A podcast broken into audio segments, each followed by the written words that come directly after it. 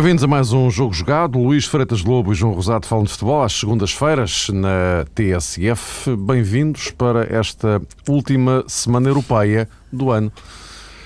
Tempo de decisões, mas só mesmo para alguns, para Futebol Clube do Porto e Benfica, uma vez que todos os outros vão limitar-se a cumprir calendários, os outros, os portugueses, entenda-se, ainda que Porto e Benfica tenham missões diferentes na uh, Liga dos Campeões, nesta fase de grupos. O Porto, frente ao Paris Saint-Germain, vai decidir qual deles, ou vão decidir qual deles, é que ganha o grupo, uh, retirando daí as vantagens, digamos que mais ou menos evidentes, pelo facto de ganharem o grupo para o sorteio dos oitavos, embora desta feita existam por aí alguns problemas, digamos assim, no respeito aos segundos classificados.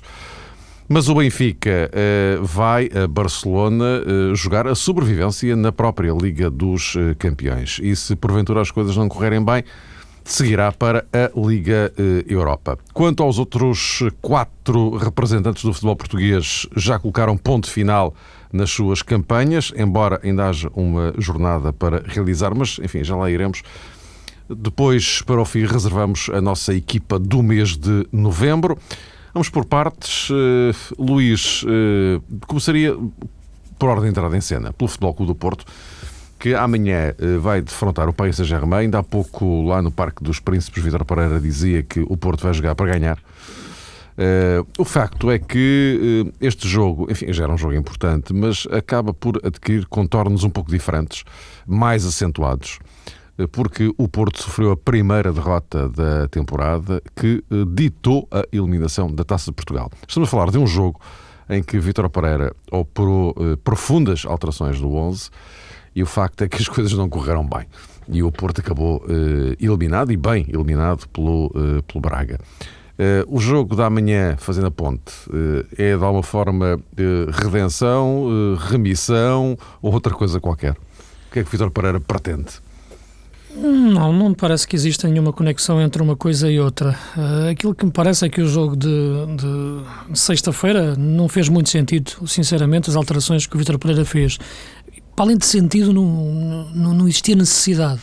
Portanto, não me parece que seja algo que encontre alguma lógica naquilo que, que o Vitor Pereira tentou, tentou fazer e disse-o logo no comentário em direto ao jogo que estava a fazer quando, quando vi a equipa que ele, ia, que ele ia colocar, que me surpreendeu. Nem tem nenhuma conexão, aliás, com o jogo que tinha feito na Madeira, com o Nacional na eliminatória anterior, onde também fez muitas alterações, mas e a equipa vinha, ou melhor, muitos jogadores vinham da tal questão do, do jogo, dos jogos das seleções que causa tanta polémica e havia um jogo de Champions a seguir, ainda assim o apuramento garantido. E, portanto, foi diferente e não fez tantas alterações, porque no meio campo jogou Lucho, que já só, só por si é, é muito importante para aquilo que é o meio-campo do Porto, que é a sala de máquinas da equipa e a forma de funcionar da equipa em 4-3-3. Penso que contra o Braga fez muitas alterações que claramente desvalorizaram a taça de Portugal em relação àquilo que eu acho que deve ser, deve ser o objetivo Porto.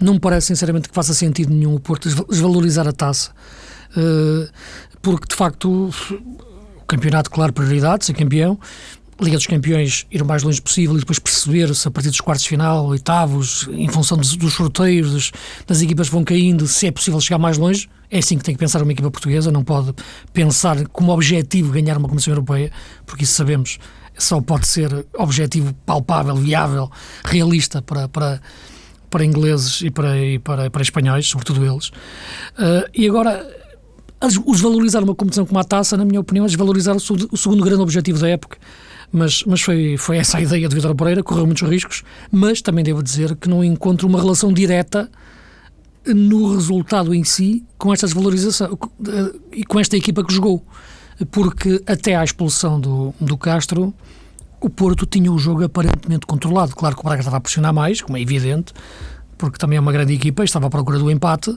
mas o Porto tinha o jogo, estava a ganhar e não estava a sofrer muito, embora o Braga estivesse a pressionar na, naquela altura. A expulsão do Castro foi decisiva e mais decisiva do que isso, foram 10 minutos em que a equipa do Porto que o Vitor Pereira não mexe na equipa.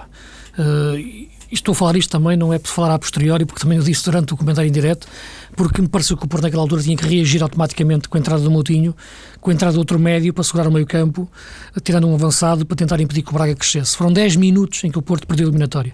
No restante tempo, essa equipa de segundas linhas conseguiu aguentar o jogo, entretanto tinha entrado o Lúcio, e o Porto ia, podia, ter, podia ter ganho a eliminatória com a equipa que jogou.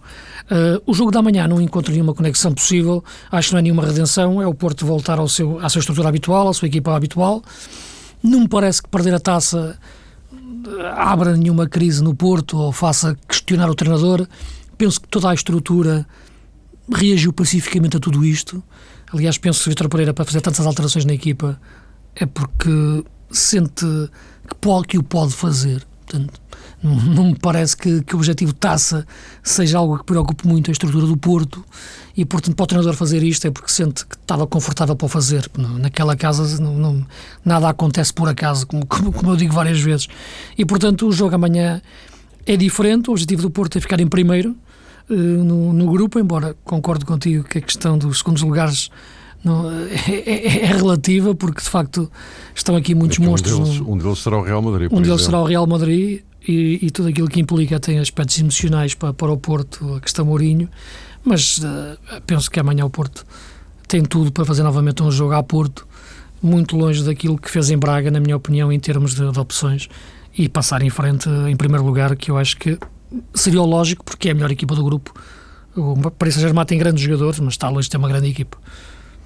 João, uh, o, o, presidente Pinta Costa, eu não sei bem que tipo de leitura é que se pode fazer desta declaração dele, mas ele hoje em, em Paris dizia que não, não estava apreensivo para o jogo da manhã em função do que aconteceu na taça, até porque a equipa vai ser outra. E, portanto, como a equipa é outra, não está pronto. Eu não sei muito bem de que forma é que poderemos interpretar o alcance onde é que ele queria chegar exatamente. Mas, eh, enfim.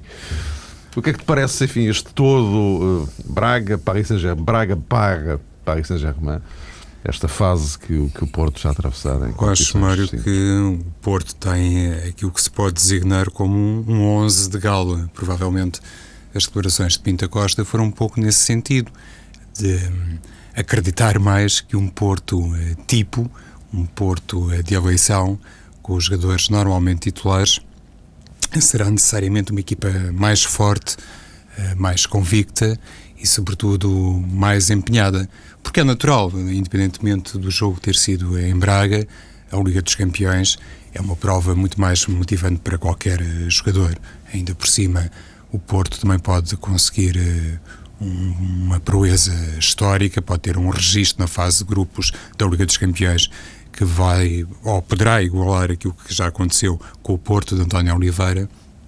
E tudo isso puxa, obviamente, pela capacidade anímica dos jogadores. É aquele tipo de jogo em que o treinador não precisa de estar eh, muito preocupado com a forma psicológica do grupo. Mas esta situação que tem a ver com a, a rotação nas equipas que se apresentam em determinadas provas e, sobretudo, com a gestão física que se pretende fazer de algumas unidades, tem muito que se lhe diga, de facto, e nós várias vezes falamos a propósito disso, que a rotatividade numa equipa de futebol não é decretada automaticamente na véspera de um jogo, a contar para a Taça de Portugal ou a contar para a Taça da Liga.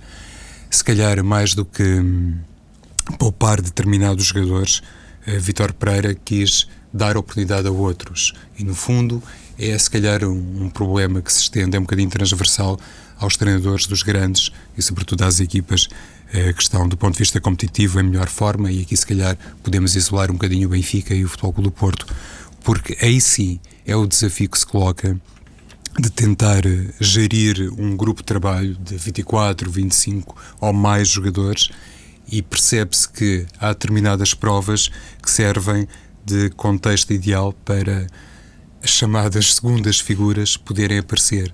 E se for perdida essa oportunidade. Eu só, só ia perguntar o que é que pensas disto, eh, mas estamos a falar do Braga, não do Santa Eulália, não é?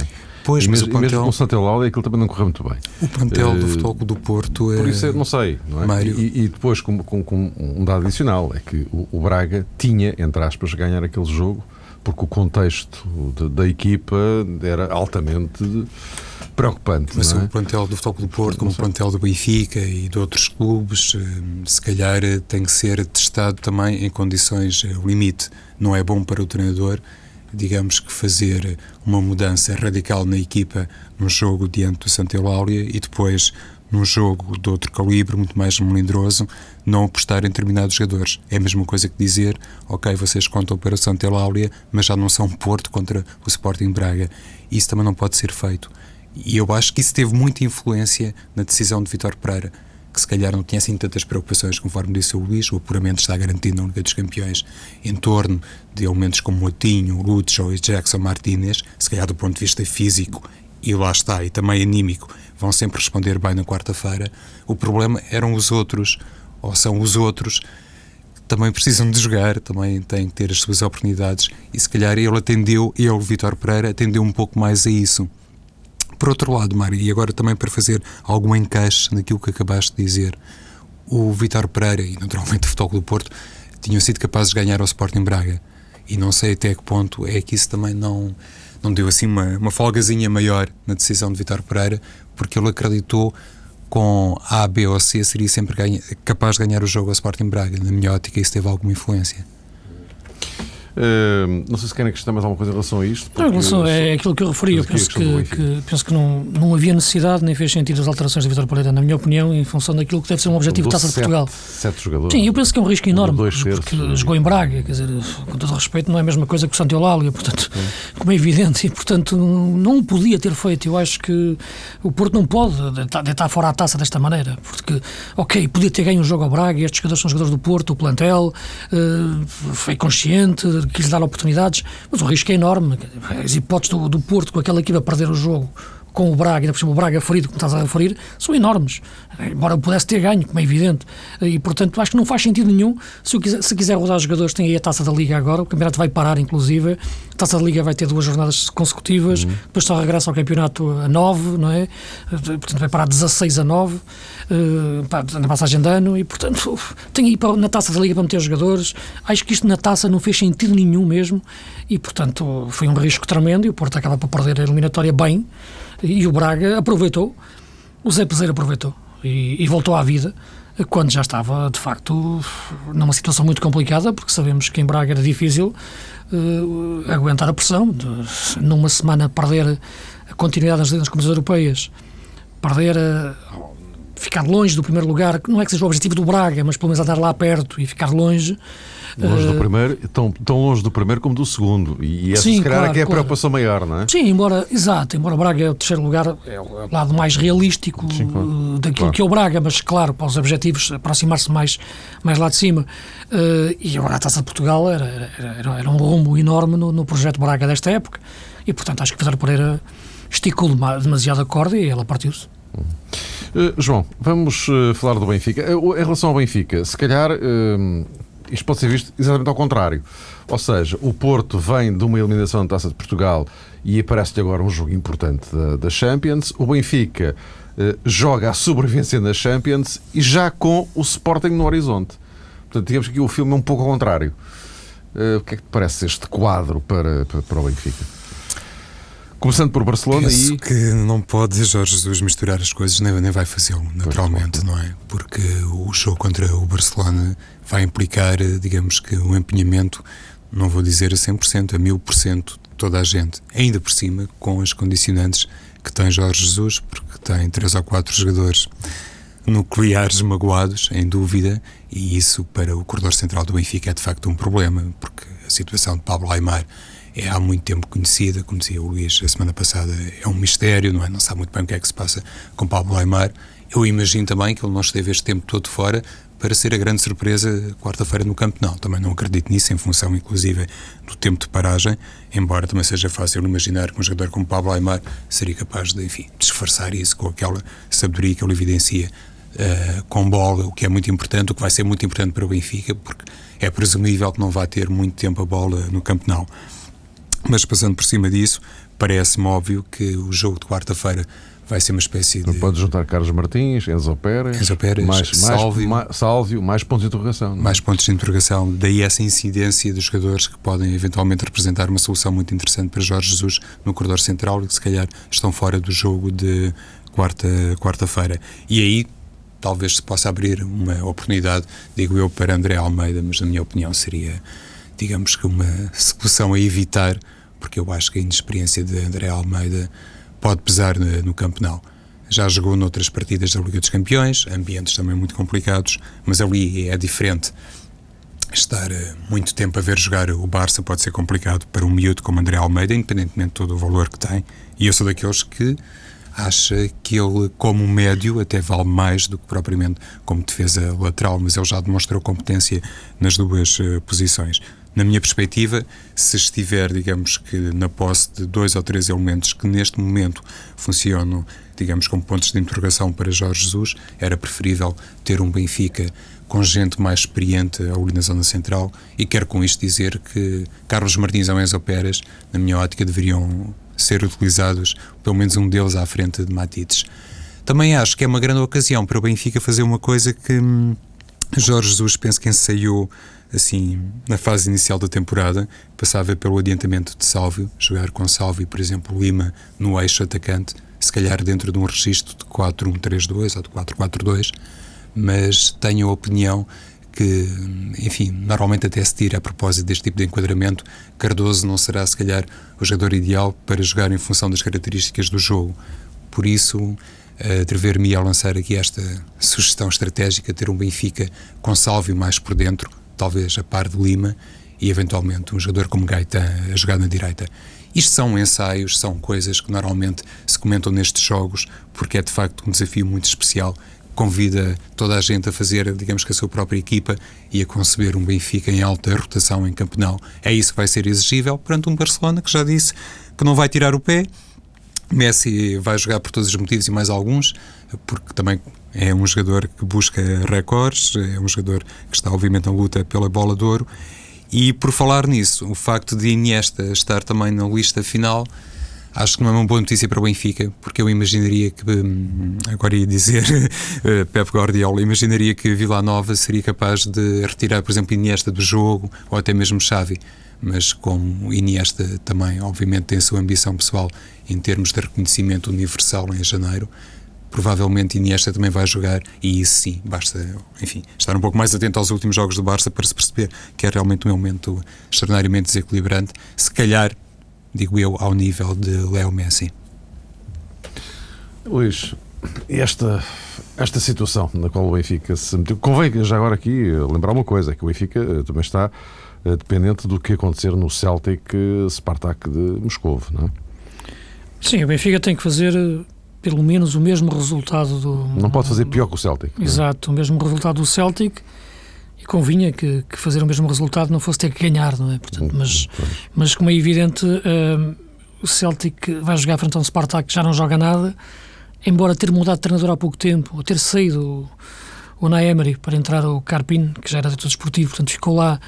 Pode ser que a equipa acorde um pouco, mas não me parece que o último jogo do campeonato com o Zenit a equipa teve, teve muito mal e portanto é um jogo que eu acho que o Celtic tem tudo para, para ganhar e portanto coloca o Benfica a ter que ganhar em, em Nou Camp. Uh, acho muito difícil, como é evidente. Portanto, é, é uma situação que só encaramos como possível, uh, porque de facto pode estar aqui um Barcelona mais light, não é? Digamos assim, do ponto de vista de, de intensidade competitiva, de, os índices de motivação podem baixar muito, uh, pode o Tito Villanova rodar vários jogadores da sua estrutura defensiva mas não me parece que seja suficiente para pôr a equipa a jogar um futebol muito diferente, porque não acredito, como disse o João, que, que nenhum desses jogadores que saia seja o Iniesta e o Messi, não é?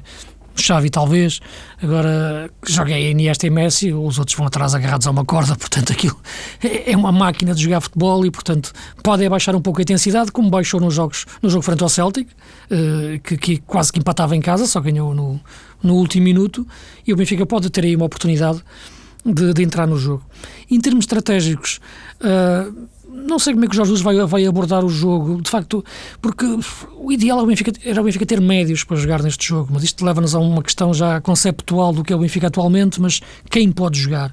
Se, se agora ainda temos a questão do, do Enzo Pérez estar em dúvida, ainda se coloca mais problemas em cima do meio campo do Benfica, porque o Benfica aqui no jogo da luz jogou apenas com um avançado puro, é? jogou apenas com o Lima eh, e portanto jogou mais num 4-1-4-1 em que quando, quando, queria ganhar a bola, quando ganhava a bola tentava lançar quatro homens rapidamente para o ataque, numa forma de jogar muito diferente daquela que tem jogado no resto do, dos jogos.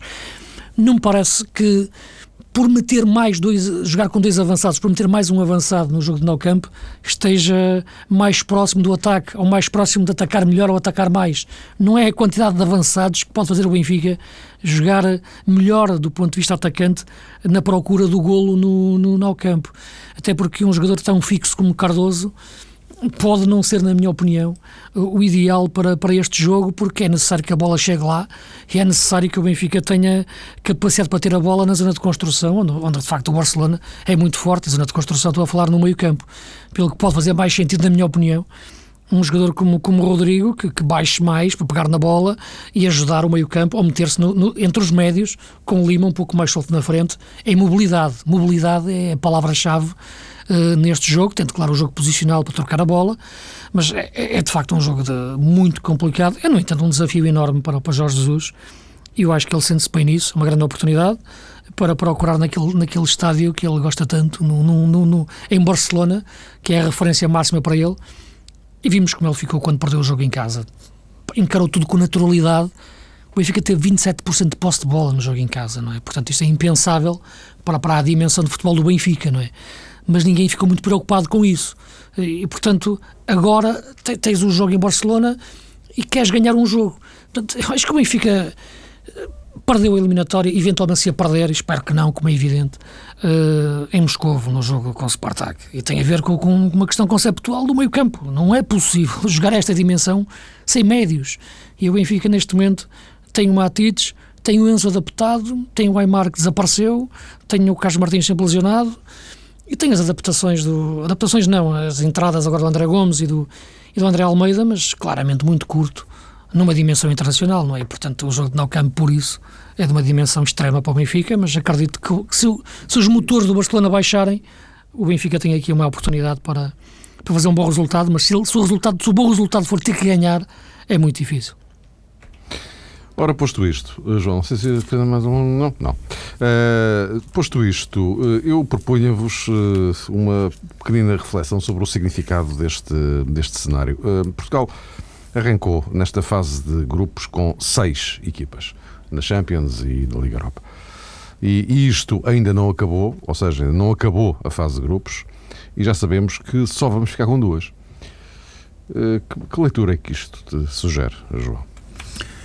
Mário, acho até que, pegando exatamente no exemplo do Benfica, já agora para fazer algum transfer para esta parte da conversa, o, o que é importante aqui reter é que a eventual eliminação eh, do Benfica na Liga dos Campeões representa também uma surpresa negativa. Ou seja, um, o Benfica teria, conforme também há pouco o Luís sublinhou, se calhar a obrigação de fazer um pouco mais considerando o grupo, considerando o perfil dos outros adversários, obviamente com parênteses de exceção a abranger o Futebol Clube Barcelona. E se calhar por aí sim é que poderemos entender o que é que vale realmente o futebol português.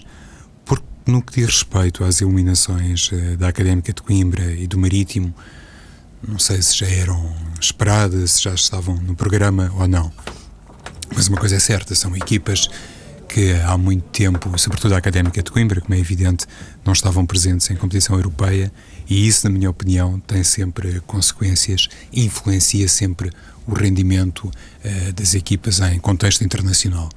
A experiência não é tudo, há obviamente equipas que aparecem de repente e conseguem ter uma produção uh, bastante apreciável, mas na minha opinião isto faz de facto alguma moça e pode explicar este, entre aspas, apagamento da Académica de Coimbra e do Marítimo do mapa europeu. Por outro lado, temos, é verdade, o Sporting Braga, que perdeu a possibilidade não apenas de continuar na Liga dos Campeões, mas também na Liga Europa.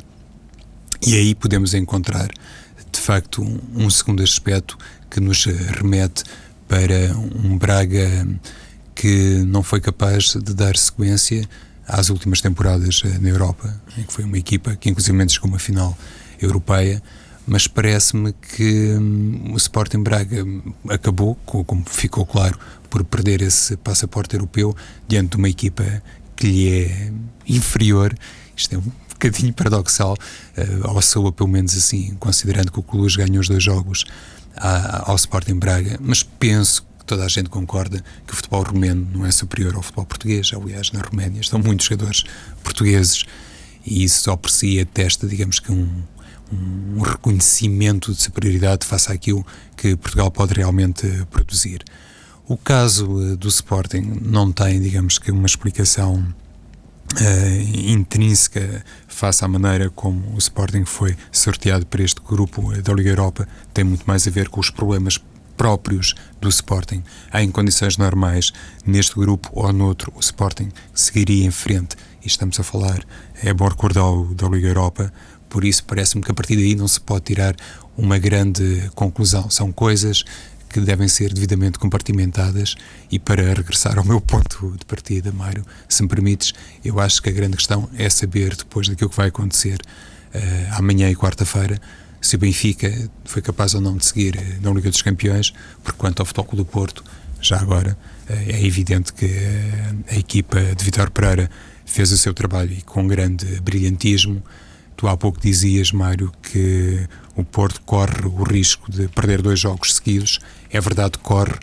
O, o Luís frisava que perdeu a possibilidade de continuar na Taça de Portugal um bocadinho à conta dos erros cometidos do ponto de vista da gestão, mas há que sublinhar uma coisa que para mim é muito mais importante tudo isso, é que este Porto na Liga dos Campeões eh, está entre os melhores, prova mais uma vez que não é por acaso que tem um currículo que poucas equipas têm eh, na Liga dos Campeões e a partir daí eh, parece-me que eh, a representação do futebol português está bem feita pelo Futebol do Porto e considerando a capacidade do Benfica, o plantel do Benfica e a qualidade do seu treinador, julgo que se não seguir em frente na Liga dos Campeões, isso sim é, representa, digamos que, uma notícia inesperada face à tal composição do grupo é, do Benfica, que, na minha perspectiva, e obrigaria sempre à passagem para os oitavos de final da Liga dos Campeões.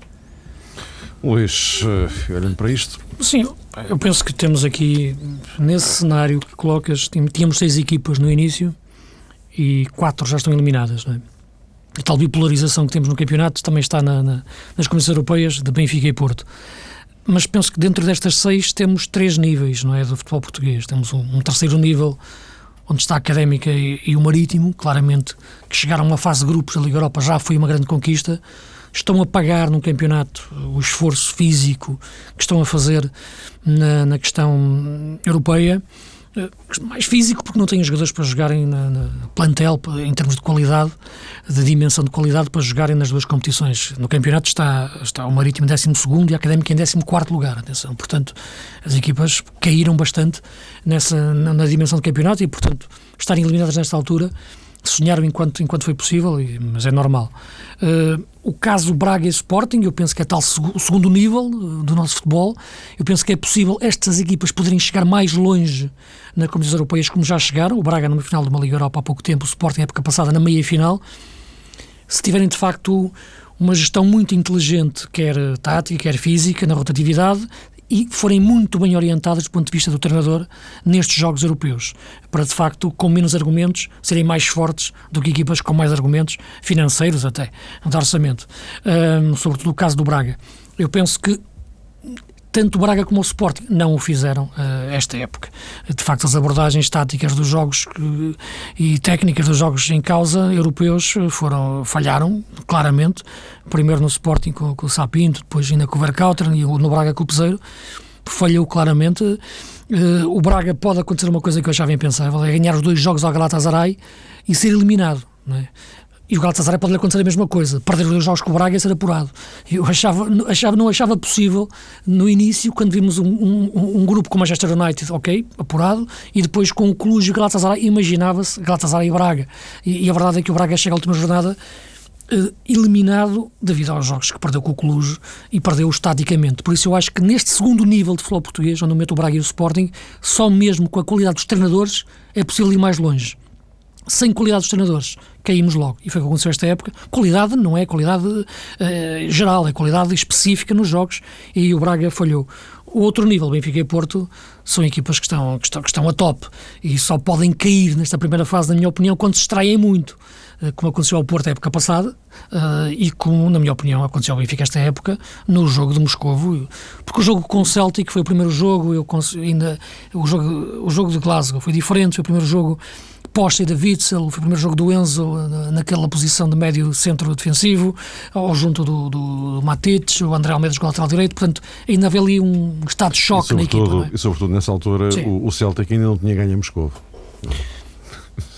Essa, Sim, exatamente. É portanto, questão. Ainda, estava muito em aberto e, portanto, exato.